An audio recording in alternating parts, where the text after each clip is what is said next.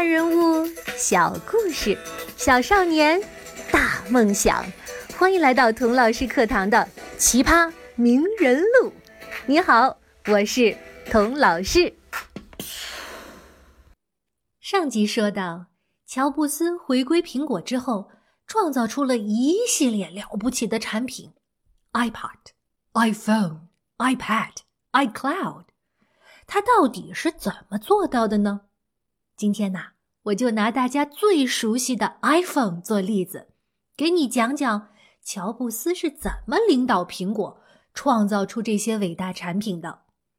听的时候呢，我请你想一想，这个过程是不是跟你想象的一样？在 iPhone 之前，苹果已经有了一款巨成功的产品，叫 iPod，是听音乐用的，特别时髦。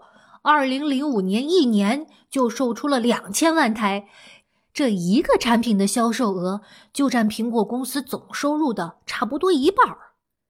但是 iPod 越成功，乔布斯就越担心，因为他预感到啊，有个东西马上就要来抢 iPod 的饭碗了，是什么呢？手机。那时候手机刚刚开始装摄像头。原来大卖的数码相机啊，马上就没了生意。乔布斯知道手机迟早也会抢了 iPod 的饭碗。有一句英文谚语是这么说的：“If you cannot beat them, join them。”如果你不能打败他们，就加入他们呗。怎么加入呢？一开始，乔布斯选择跟当时如日中天的手机公司摩托罗拉合作。把 iPod 听音乐的功能放到当时摩托罗拉最流行的 Razr 刀锋手机上，但是两个公司合作设计产品是很难的。乔布斯尤其不擅长跟人合作，做出来的东西啊，外观丑的像乌龟，下载慢的像蜗牛。哎呦，乔布斯怒不可遏，我受够了跟摩托罗拉这种愚蠢的公司打交道。我们自己来。就在那时，微软有一个很受尊敬的工程师五十大寿，请乔布斯和比尔盖茨一起来参加他的生日派对。呵，这人面子可够大的哈！在派对上啊，那位工程师估计酒喝高了，很得意的向乔布斯炫耀：“小乔啊，来来来，我告诉你一个秘密，我现在呀。”开发了一个新产品，你想都想不到，嘿哎，这个宝贝一出来呀，会淘汰哎呃所有的笔记本电脑，彻底改变世界啊！这个宝贝你知道叫什么吗？叫平板电脑。哎哎，你们苹果有吗？没有吧？哎，没有没关系。到时候苹果用我们微软开发的软件就好了。盖茨在旁边听了很恼火，该死的，这家伙把我们的商业秘密都泄露出去了。乔布斯也很恼火，什么你们苹果没有吧？不就是平板电脑吗？有什么了不起的呀？我们苹果做一个出来秒杀你们微软。于是啊，乔布斯不做手机了，改做平板电脑了。而且他一眼就看出微软这款平板电脑的致命弱点，它有一个手写笔。乔布斯说：“人人都有手指，为什么还要专门配一支笔呢？这不是啊脱裤子放屁吗？咱们苹果开发一个平板电脑，直接以手当笔。说起来容易，做起来难呐。”因为那时多点触控板这种技术刚刚起步，这是一个完全未知的领域。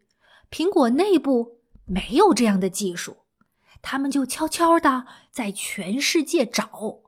为什么要悄悄的呀？怕微软知道呗。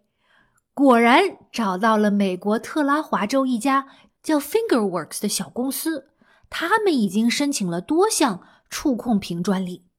然后呢？苹果悄悄的收购了这家公司，把他们的新专利归入了苹果的名下。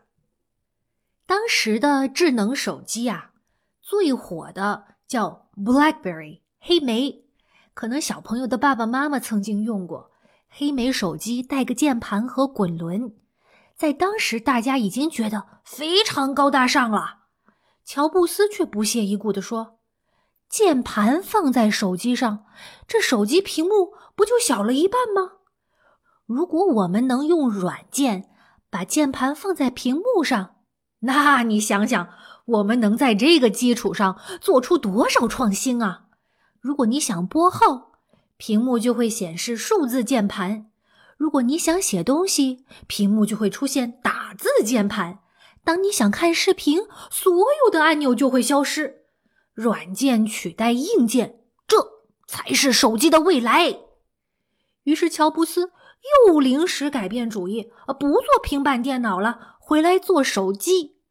他的想法是啊，如果多点触控板技术能在手机这么小的屏幕上实现，在平板电脑上不就更容易了吗？咱们一次到位，先难后易，节省时间。iPhone 上现在大家看起来很简单的功能，在当时那都是一个个的技术难题啊。比如说，手机放在口袋里。不小心碰到开始播放音乐或者拨号了，怎么办？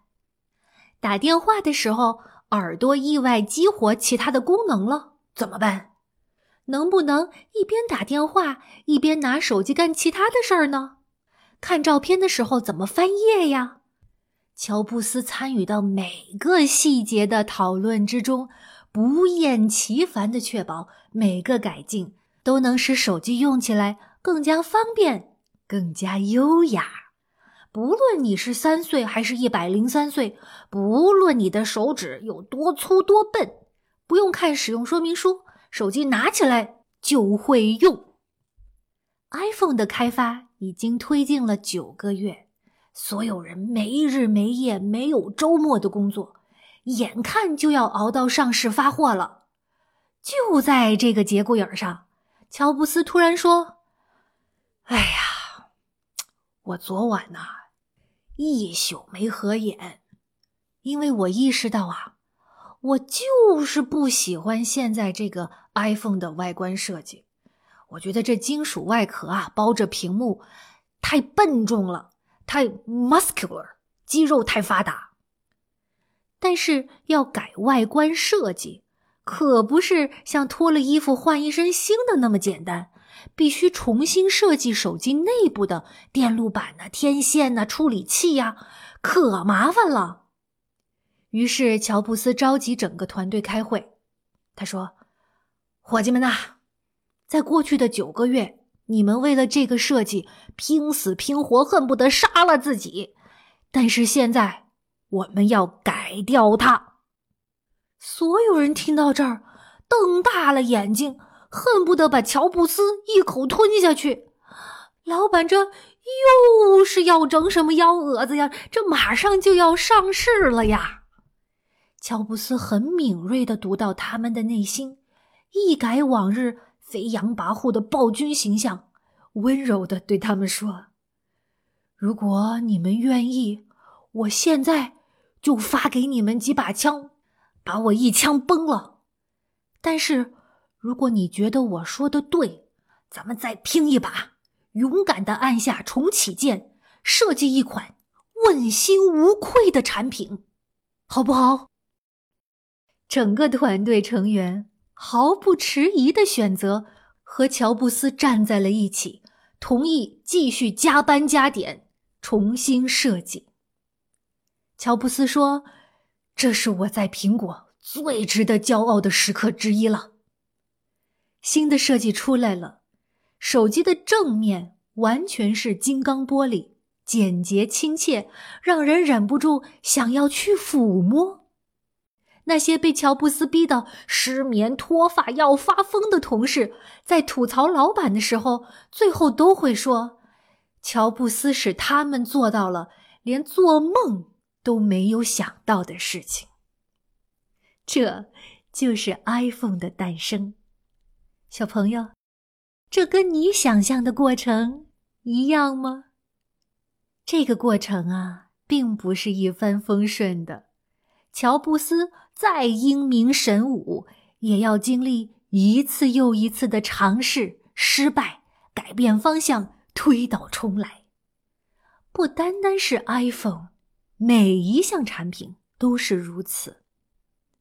下一集将是乔布斯的最后一集，也是《奇葩名人录》第一季的最后一集。名人录的第二季马上就要和你见面了，我已经在微信朋友圈透露了一些第二季的小秘密，别忘了在微信上加“童老师课堂一”为好友，并在喜马拉雅上关注“童老师课堂”。我们下一集再见吧。